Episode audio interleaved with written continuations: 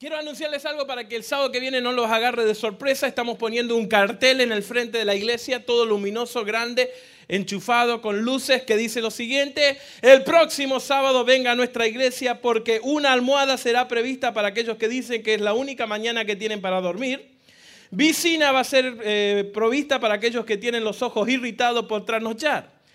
Tendremos casco para aquellos que dicen que el cielo se va a caer si ellos vienen a la iglesia audífonos para los que dicen que el pastor predica muy bajito y algodones para los que dicen que la música está muy fuerte. Tendremos comida lista para aquellos que dicen que no pueden venir porque tienen que hacerle el almuerzo al esposo si no la mata. También tendremos árboles y gramas al todo adentro de la iglesia para aquellos que no pueden adorar si no están en el medio de la naturaleza.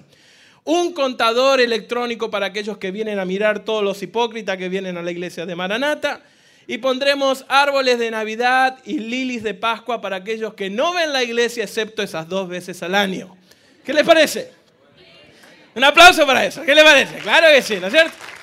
No excusas. Así que de alguna manera u otra, ¿no es cierto? Ustedes tienen que venir a la iglesia. Y, ¿saben qué? Yo, yo, yo me estoy dando cuenta, ¿no es cierto? En una reflexión personal de que la iglesia está perdiendo, ¿no es cierto? Un poco de impacto en la sociedad por ese conformismo con el cual vivimos, por eso de, tratar, ¿no es cierto?, de poder llegar a todos sin, realmente hacer un impacto tan profundo, cuando, cuando en realidad la palabra de Dios me enseña a mí de que la, iglesia fue puesta en el mundo para penetrar, para destruir el mundo de las tinieblas, para entrar, ¿no es cierto?, en, las batallas del enemigo y poder pisarle la cabeza a Satanás, para que las enfermedades se acaben, para que los hijos vuelvan a la iglesia, para que los matrimonios puedan ser reconstruidos. ¿Cuántos dicen amén? ¿Sí o no? ¿Sí o no? Pero sin embargo, nosotros nos hemos transformado, ¿saben en qué? En una iglesia inofensiva, en una iglesia, ¿no es cierto?, segura. Vengan, vengan el sábado que viene. ¿No le gusta la música? ahí, tiene el algodoncito. ¿Sí? Una iglesia inofensiva. ¿Qué tal, hermano? ¿Cómo le va, hermano? Bien, hermano. ¿Y usted, hermano? ¿Todo bien, hermano? ¿Cómo es el nombre del hermano? No sé, hermano. ¿Sí? Y ahí quedamos y, nos vamos y venimos y, siempre lo mismo. Déjeme darle tres características de una iglesia inofensiva. Mantiene felices a los miembros. Es una iglesia segura donde nadie se ofende, todo el mundo, ¿no es cierto? Ah, qué bien, ¿cómo le va? ¿Cómo va hermano? ¿Cómo está? Bien, bien, no me cuente su vida porque no me interesa. Todo tranquilo. Una iglesia inofensiva, una iglesia segura, a safe church. Es una iglesia donde se preocupa por mantener felices a los miembros. Los miembros tienen que estar todos, ¿no es cierto? Especialmente los que tienen plata, no vaya a ser que nos bajen los diezmos. Hay que mantenerlos bien, hay que mantenerlos felices. Una segunda característica de una safe church es evita tópicos controvertidos. No se mete, ¿no es cierto?, con tópicos e issues sociales. No, no entra, ¿no es cierto?, en issues donde la, gente se puede incomodar. Hay iglesias donde vos vas y vos decís la palabra sexo. ¡Ay, María Purísima! ¿No? Y dice, traigan el aceite, hay que ungir al pastor. Y, de atrás te miran como diciendo, ¿crees que te lave la boca con jabón? ¿Le dijeron eso a su hijo una vez? ¿Sí? ¿Eh? ¿Cómo? Agua bendita, sí. Una iglesia segura, safe church, no toca, no, no toca temas con, no, controversiales. Dios te ama, yo también, anda tu camino, yo por el mío, está todo bien. Eso es una iglesia segura, una iglesia de hoy en día. Una iglesia segura, a safe church, permanece cautelosa a los cambios. Cuando hay cambios, la gente dice, ¿Por qué vamos a cambiar si siempre lo hemos hecho de esta manera? ¿Sí? Eh, siempre fue así. En mi país se hacía de esta manera.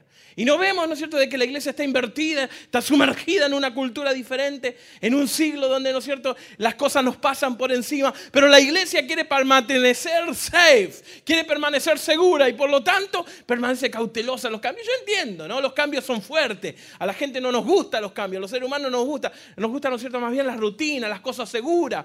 No sé, no sé cuántos de ustedes son medios locos, ¿no? Pero eh, ¿cuántos de ustedes les gustan cambiar la comida toda la semana? ¿Cuántos de ustedes van, ¿no es cierto?, al hometown buffet y siempre comen lo mismo? Van al hometown buffet solamente para comer mucho y pagar poco. ¿Sí o no? ¿Vieron la gran diferencia entre el hombre y la mujer? ¿Cuántos de ustedes, hombres, con cabeza de, ¿no? Van a llevar a su esposa, ¿no es cierto?, de Valentine al hometown buffet. Pero mi amor, llevamos un lugar más romántico. ¿Para qué si acá se come bien? ¿Sí o no? Miren como algunos se están mirando ya. A mí me gusta estos momentos así porque el, codo se transforma en un elemento del Espíritu Santo. ¿No? Escucha, eso es para vos. No nos gustan los cambios. Yo entiendo que no nos gustan los cambios, pero no cambiar es morir. No progresar es quedarse estancado, es quedarse en la mediocridad.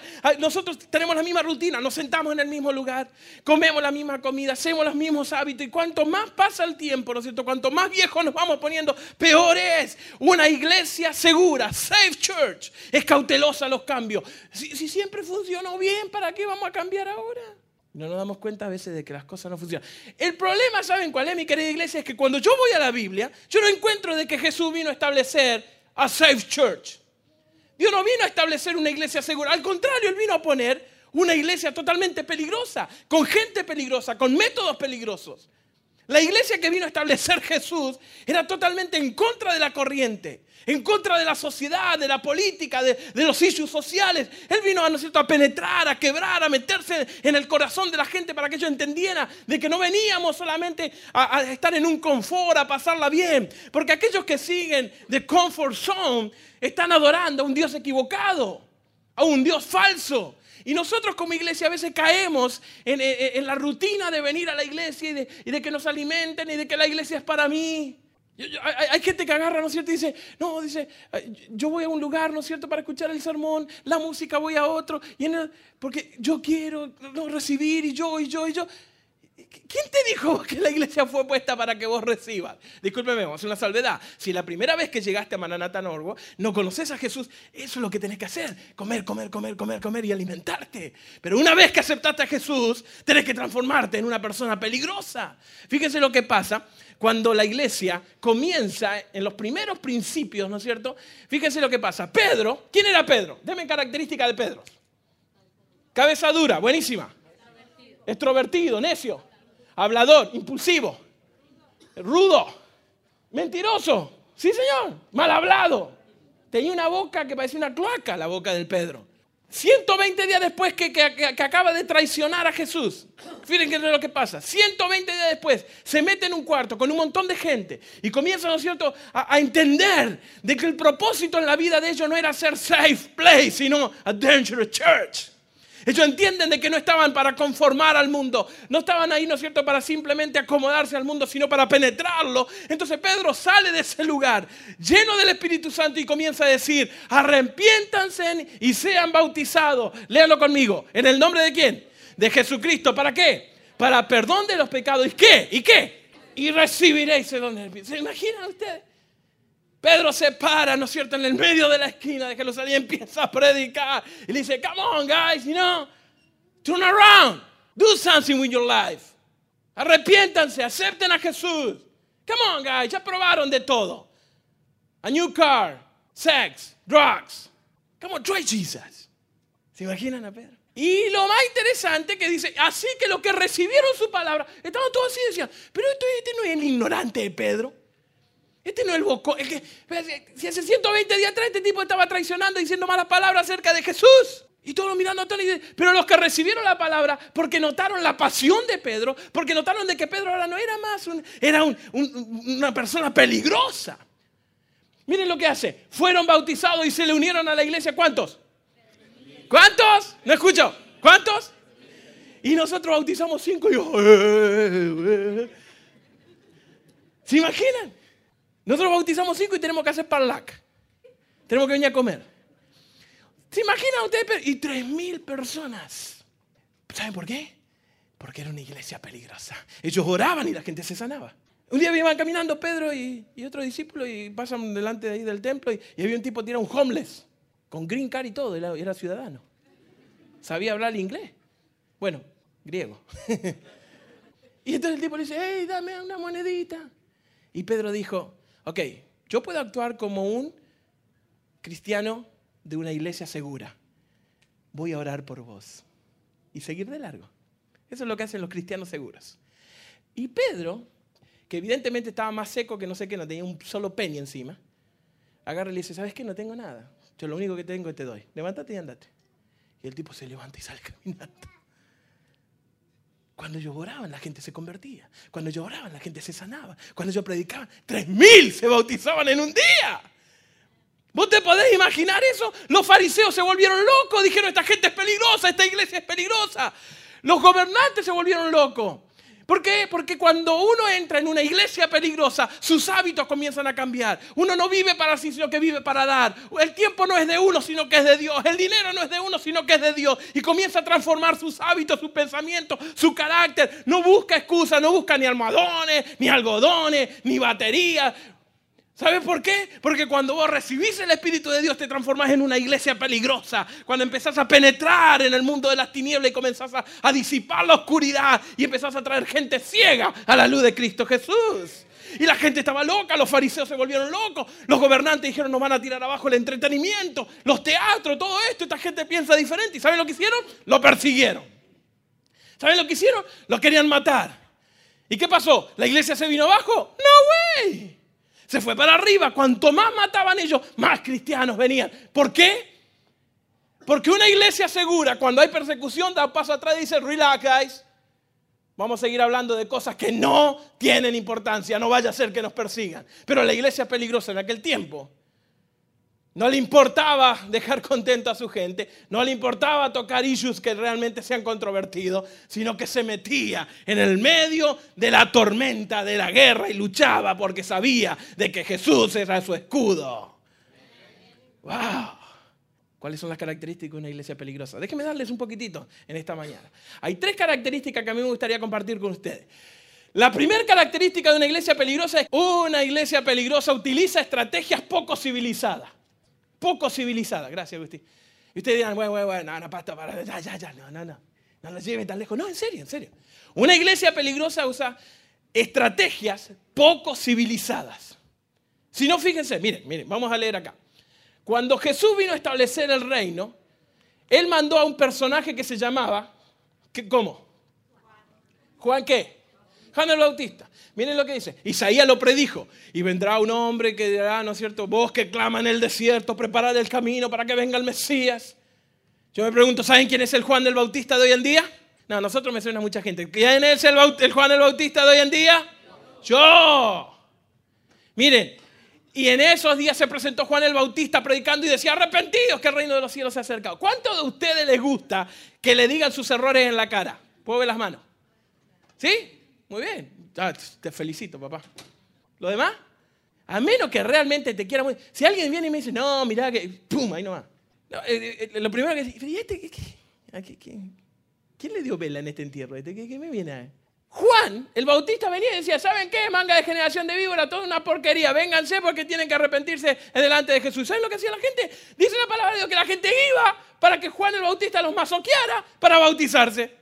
¿Saben por qué? Porque Dios utiliza estrategias que son totalmente incivilizadas. Miren lo que dice la palabra de Dios. Dice, Juan, léalo conmigo, léalo conmigo. Juan qué? Llevaba un vestido hecho de pelo de camello y un cinto de cuero en su cintura y comía langosta y miel silvestre. Yo les aseguro de que Juan el Bautista no vestía Armani, no vestía trajes. ¿Se imagina? A ver, bueno, Juan el Bautista es lo más parecido a un bárbaro que alguna vez la Biblia puede identificar.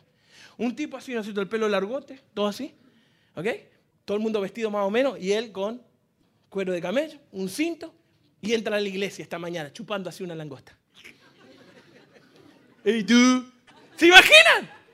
Misael, el sábado que viene doy la lección en tu clase. ¡No, güey! ¿Qué va a decir la gente afuera? Que Maranata Norwood son unos locos. ¡Aleluya! Escucha, escucha lo que te estoy diciendo. Jesús manda un bárbaro adelante, un tipo que estaba vestido como un zaparrastroso, que chupaba langosta. Disgusting. ¿A quién le gusta comer langosta? No me digan, please. Un método, una estrategia totalmente incivilizada. Y la gente venía, ¿saben por qué? Porque la iglesia se volvió demasiado civilizada y hace lo que la sociedad quiere, no lo que Dios quiere. Y es hora de que la iglesia deje de pensar en lo que dice la gente y hacer lo que Dios nos puso a nosotros para hacer. Yo sé que por ahí anda diciendo, ay, Maranata Norway son todos unos incivilizados. Ahí hay un chico que toca la guitarra que ni siquiera adventista es. Y con todo el respeto de ustedes, capaz que Eric es uno de los mejores miembros que yo tengo acá. No, los chicos juntan la ofrenda.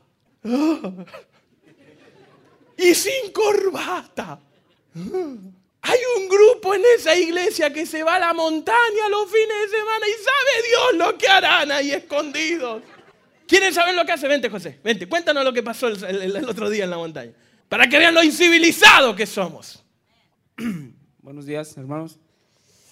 Ah, tuve la gracia ¿verdad? de ser invitado a la montaña. Tenía ciertas reservas, pero también tenía, ah, sentía que estaba estancado en mi vida. Estaba estancado, aunque estaba asistiendo a la iglesia y participando en grupo de apoyo metido ya de años, pero yo sentía que había un estancamiento emocional, espiritual, ¿verdad? Me sentía ah, estancado. Y las cosas se fueron acomodando, gracias a un ángel, ¿verdad? Que se cruzó por ahí en mi camino, no sé si esté aquí. Y llegó la invitación, me puse en disposición de, de asistir y se me hizo la invitación, ¿verdad? Le dije, si Dios quiere eh, que vaya, pues voy a ir. Y ese día, el miércoles, en la tarde, un día antes de, ya- la información ya estaba aquí, se acercó una persona que, por cierto, le caigo mal y a mí también me cae mal. Y ese día estaba yo ahí el chocolate aparte y él se acercó, ¿verdad? Y me dijo, ¿no te gustaría ir a la montaña? Y yo le dije, este ni siquiera me habla y me saca la vuelta, ¿verdad? Y le digo, no sé si pueda ir. Ya había venido al grupo de apoyo una, una ocasión o dos. Y ya le digo, sí, sí quiero ir. Era eh, como la invitación que estaba esperando, la disposición ya tenía yo. Y se fueron allá a, hablar, ¿verdad? Con los demás compañeros, no sé qué. Y me dijo, ok, sí puedes ir. Y yo pensé, ¿verdad? Que ah, sí iba a ser diferente, pero fue una experiencia maravillosa, ¿no? Ah, había muchas cosas que no me había perdonado en mi vida, ¿verdad? Tenía como cierto ah, rencor hacia mí mismo, tenía cierto resentimiento, ¿verdad? Este, ah, hacia mis padres y hacia mis hermanos, ¿verdad? Hacia ciertas personas y me impedían, ¿verdad? Que aparentemente estaba feliz y contento, pero no dentro de mí había mucha inestabilidad. Y pues es difícil de describir la experiencia, no es como cuando a uno le gusta una comida, ¿verdad? Le, le puede decir uno más o menos a qué parece o qué sabe, pero se tiene que vivir eso, ¿verdad? Es como una energía nueva, ¿verdad? Pues es un acercamiento a Dios, definitivamente es un acercamiento a Dios. Este, trae muchos problemas en la organización de mi vida, en el lado también material, y se ha venido manifestando así como de regreso inmediatamente. te- este, estaba tramitando una situación y de regreso y a los dos días, ¡bras! como un milagro, ¿no? Luz verde y diferente, completamente diferente, ¿verdad? Tengo gente a mi alrededor, ¿verdad? También, eh, y no puede ser uno un punto de apoyo si uno no está bien emocionalmente y espiritual, no puede dar lo que no tienes. Entonces, gracias a ella, ¿verdad? Se me dio esa fuerza, ese acercamiento, ¿verdad? Con Dios. Le debo dar gracias a los compañeros que están aquí. Se necesita vivir la experiencia, es algo grandioso, ¿verdad? Es una fuerza nueva, es un impulso, es un acercamiento a Dios, ¿verdad? Este, sé que se tiene que seguir trabajando, sé que sigo siendo ser humano, ¿verdad? Por eso estoy aquí con ustedes. Buenísimo, buenísimo. Es más, lo peor de todo es que a la montaña llevamos gente tatuada. ¿Sí o no? ¿Sí o no? Alberto, cuéntame, cuéntame un poquito tu experiencia. No sé si el pastor este, se está refiriendo a los tatuajes en mi cuerpo o, o los tatuajes que uno lleva por dentro. Y desde chamaco yo me tatué uno que yo no sabía que ahí lo tenía. Este, cobardemente acepté la invitación. El último día no quise, no quería ir yo. Dije, no voy. Puse, mi novia sabe el montón de excusas que puse. Mi hermana, mi novia. No, mi novia. Y los demás compañeros que, que también estuvieron conmigo, les platiqué. Pero al final de cuentas, este, agarré valor. Cuando fui para allá, me pude dar cuenta lo que, lo que trae uno y que uno es tan cobarde de, no poder mirarse hacia adentro y decir, esto es lo que traigo, ponerlo en las manos de Dios y comenzar a trabajar también uno con, con, con lo- los problemas que trae uno. Es una experiencia bien, bien bonita, se lo recomiendo a todos porque te permite dar un- un salto de, de un bloque que está así, pero que somos tan cobardes que para nosotros se nos mira que es un abismo. Y, esto te permite ampliarte en tu vida, ampliarte más que nada en, el trabajo de Dios. Gente peligrosa. Son gente peligrosa. Fíjense cuán incivilizado. Mire, Jesús hacía cosas incivilizadas. Ah, pastor, no, no, no, no, no sé. Miren, Jesús hacía cosas incivilizadas. Dicho esto, Jesús se escupió en la tierra, hizo lodo con saliva y lodo lo untó en los ojos del ciego. Vení que te voy a curar la ceguera. ¡Fua! ¿Te imaginas? Totalmente incivilizado. Fue a buscar los discípulos, lo más bruto que había en la tierra lo encontró. No, no había más brutos, sino lo que seguía, seguía para abajo. Si no, fíjense conmigo. Cuando él jangueaba con alguien, cuando él andaba por ahí, se iba a la fiesta con las prostitutas, con los publicanos, con la gente que nadie le quería dar ni cinco ni la hora. Él estaba metido. ¿Por qué? Porque lo loco, lo irracional, lo que realmente no tiene sentido del mundo, escogió Dios para que se manifieste el poder, la gracia y la misericordia de Dios en esa gente y el mundo sepa de que hay poder en la iglesia peligrosa. Hay una segunda característica que posee un énfasis totalmente divino. Cuando hacían las cosas, lo hacían con una, con una énfasis divino, ¿no es cierto? La palabra, en inglés usa la palabra boldness, ¿no? Que cada vez que hacían algo, lo hacían con, un, con una pasión, con una fuerza. ¿Saben que no, no, hablaban acerca de sus opiniones personales, sino hablaban acerca de la verdad que es Cristo Jesús? Porque ¿saben qué? Yo no sé si ustedes lo descubrieron, pero mis opiniones no cambia a nadie. Solamente la verdad cambia. La palabra de Dios no dice, y conocerán tu opinión y la opinión los hará libre. No, way. Lo que dice la palabra de Dios dice, conocerán la verdad y entonces la verdad los hará libre. Después de orar, escuchen, después de orar, el lugar donde estaban, ¿qué pasó? Tembló. ¿Cuándo fue la última vez que nosotros oramos y el lugar tembló? Ah, nunca. Es más, ¿cuándo fue la última vez que oraste y terminaste la oración? Y no te dormiste. ¿Cuándo fue la última vez que oraste y tuviste concentrado toda la oración y no hiciste los planes de la semana mientras pretendías que oraba?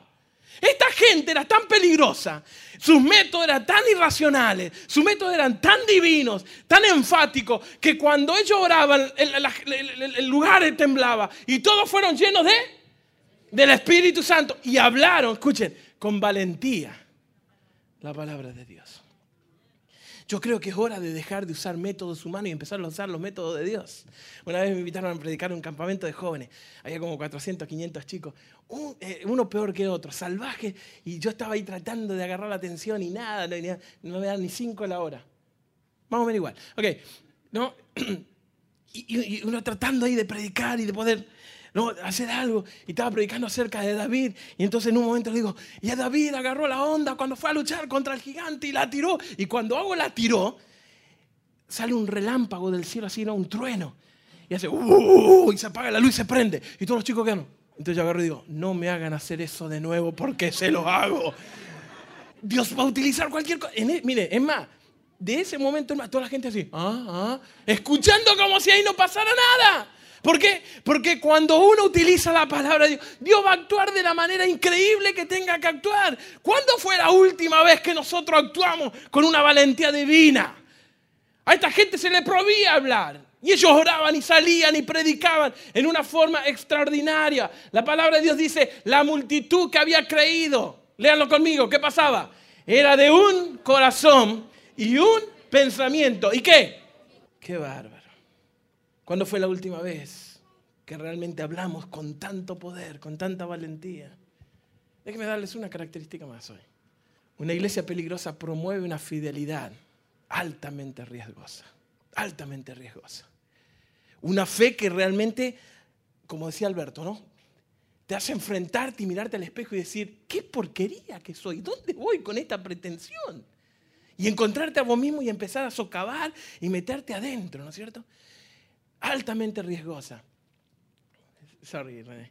Yo me acuerdo cuando. ¿Lo conocen a René? Él se bautizó el sábado pasado.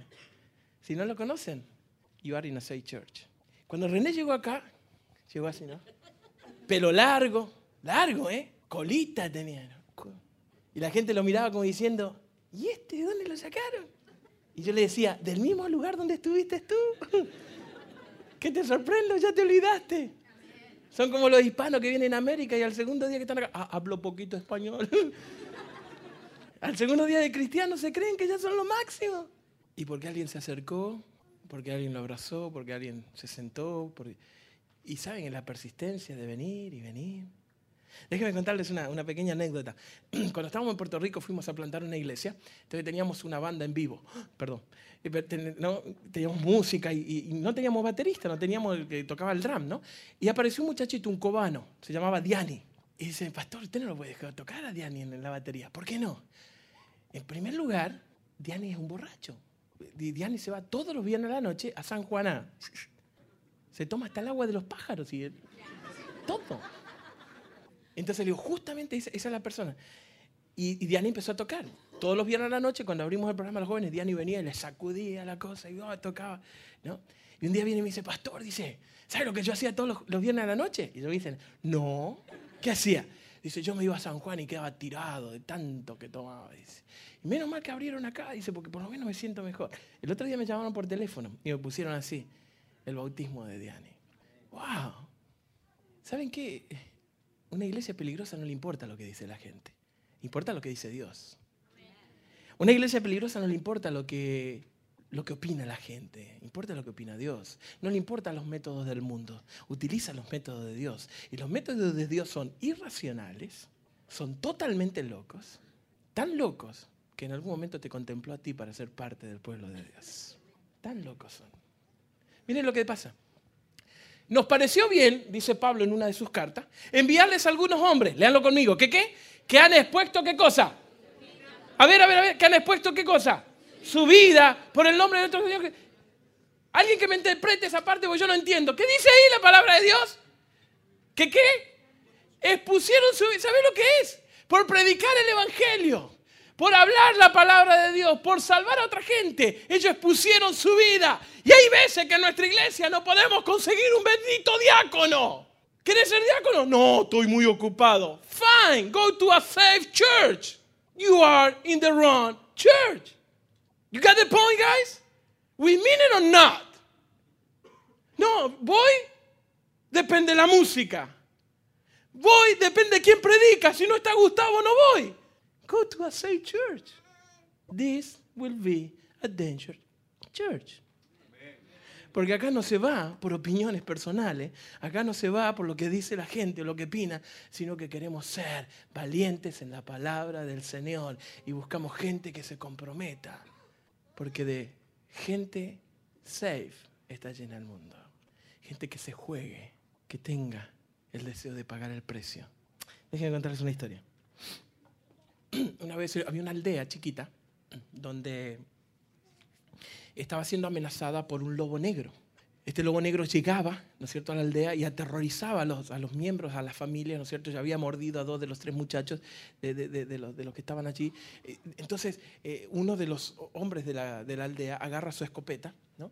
Y dice, yo tengo que ir a cazar a este lobo negro, tenemos que terminar con, con, esto, con esto de vivir en miedo, de vivir en terror. Así que agarra su escopeta, prepara algunas provisiones se viste y sale. Y cuando va saliendo, el hijo, unos 9, 10 años, le dice, papá, yo quiero ir contigo. No, dice, no, güey, no vas a ir, ¿cómo vas a ir? Eso es peligroso, vamos a ir al medio del monte a, buscar un... No, no, dice, yo quiero ir, quiero, quiero ayudarte, quiero aprender. Eh, si, si, si, te pasa algo, yo voy a estar a tu lado. Y él dice, no, no, no, no vas a ir. Y parece que este chico ¿no tenía un poder de convencimiento increíble, hasta que el papá dice, ok, vámonos. Y se van. Dos o tres días buscando por el medio del bosque, ¿no es cierto? Este lobo negro y no lo encontraban y no lo encontraban. Por ahí, al lado de un árbol caído, ¿sí? había como un pequeño, ¿no es cierto?, unas hojarascas todas puestas y había un animalito negro. Y dice, papá, mira qué hermoso perrito negro. Y el papá dice, no, no es un perrito, es un lobo. Pero mira qué cute. Vamos a llevarlo a casa. dice, no, güey, está loco, ¿cómo a llevar a casa? Eso es un lobo. Y le dice, pero no, yo lo cuido. ¿Alguno de ustedes alguna vez el hijo le pidió un pet? Yo limpio, yo limpio, yo le doy de comer. Dos días después, vos termináis limpiando la jaula de los pájaros. ¿Sí o no? Yo lo cuido. Yo te, prometo, vamos a llevarlo. Yo no sé que este chico tenía que ser predicador, porque un poder de influencia increíble. El papá dice, ok, vamos a llevarlo. Y cuando llega a la ciudad le dijeron, pero vos estás loco. Mira lo que traes, eso es un lobo. Y adentro es un lobo y va a actuar como lobo y un día te, te vas a morir porque ese es un lobo, es un lobo. Y este chico pasó el tiempo, ¿no? Y, fue educando al perrito y fue creciendo. Ya era una persona adulta, se casó, tenía una bebé preciosa. Y donde iba, le habían puesto el nombre de perro lobo. Donde iba, donde iba el dueño, perro lobo estaba ahí. El dueño se sentaba, el perro lobo se sentaba, el, dueño iba, y el, perro lobo iba fiel como él solo. Una mañana él se levanta y va a comprar unos víveres al almacén de la esquina. Y deja a su esposa, a su niña, el perro lobo en casa. Y cuando estaba hablando, dice el que el comerciante le dice, hey, ¿cómo? ¿Y, tu mascota? Ah, ahí anda, bien, bien fiel, bien buena onda. dice, no, pero eso es un lobo. Vos no podés negar que eso es un lobo. Y dice, ah, forget you, Cuando vuelve a la casa, encuentra que la puerta de atrás de la cocina, donde él entraba generalmente, estaba toda rota, toda rajuñada. Y se asustó, dijo, ¿qué pasó? Abre la puerta y grita, Honey, camina dos o tres pasos y comienza a ver sangre en el pasillo que va justo a la pieza de la baby. Se va hasta el patio de atrás, abre el storage y agarra la escopeta de su papá y entra a la casa. Va hasta el cuarto de la niña y mira en la cuna de la niña, la cuna llena de sangre y perro lobo al lado con su boca llena de sangre.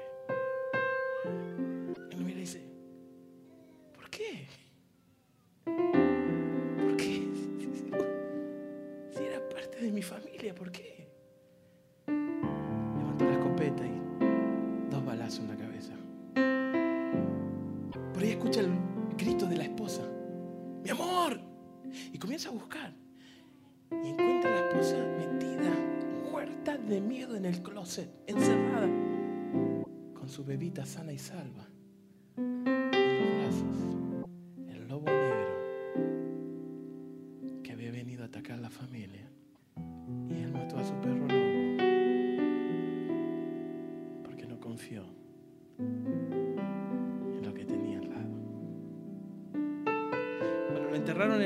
Casa pusieron un cartelito que decía, murió porque no confiaron en él. La gente mató a Jesús porque no confiaron en él.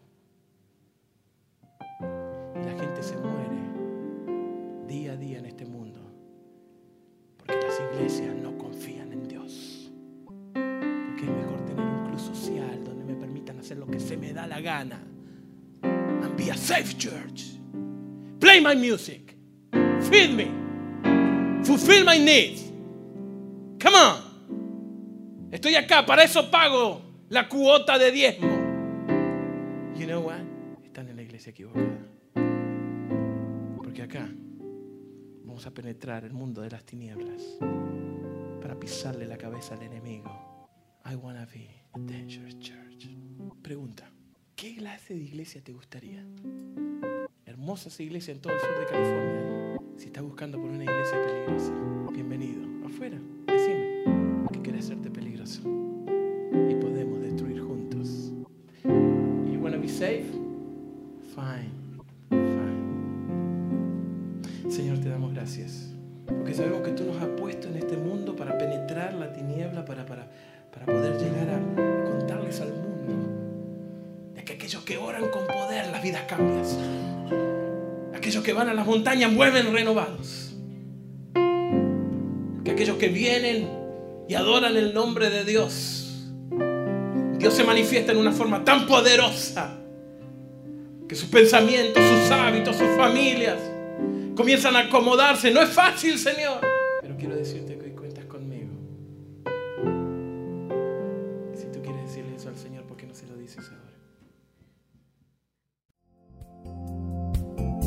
Esperamos que haya disfrutado del mensaje. Lo invitamos a que continúe junto a nosotros en la búsqueda del verdadero significado de la vida. Si tiene alguna pregunta, desea recibir algún material o necesita que oremos por usted, no vacile en contactarnos a la dirección indicada en la portada de este disco. Gracias y que Dios le bendiga.